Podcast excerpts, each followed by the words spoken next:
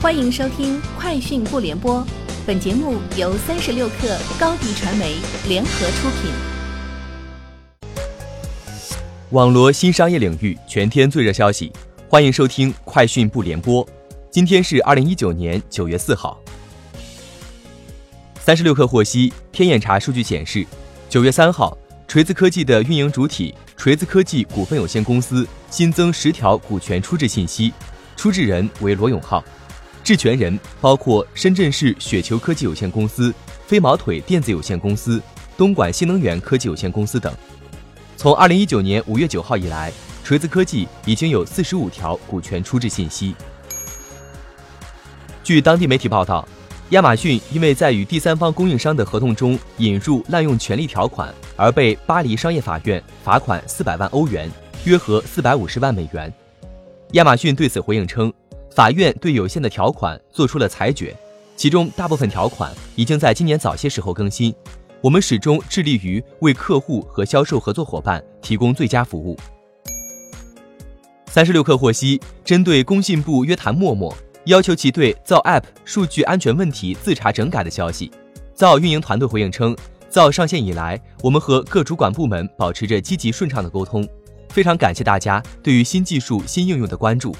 我们也在第一时间回应了大家的核心关切，将严格按照法律法规和各主管部门的要求，按照更加严格的标准，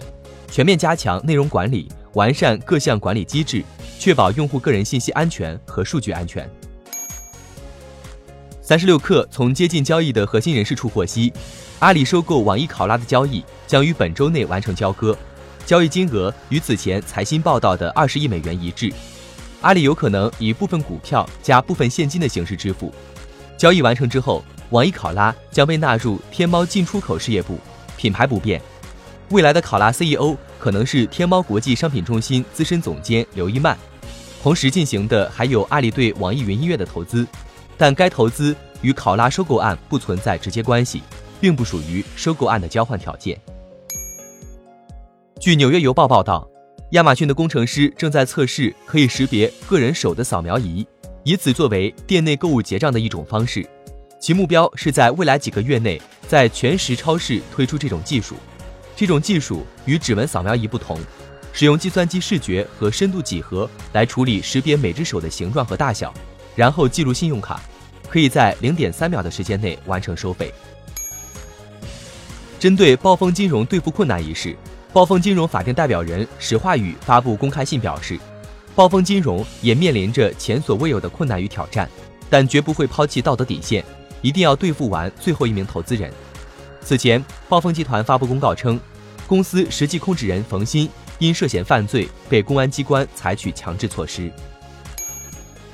三十六氪获悉，贾跃亭在微博上表示：“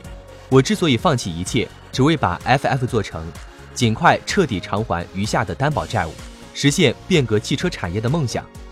此前，贾跃亭创办的 FF 宣布任命毕福康博士为全球 CEO，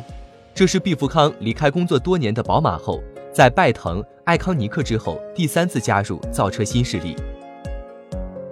以上就是今天节目的全部内容，明天见。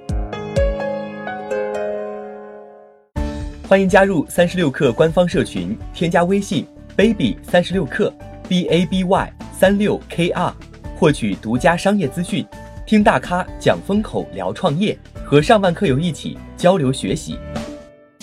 高迪传媒，我们制造影响力。商务合作，请关注新浪微博高迪传媒。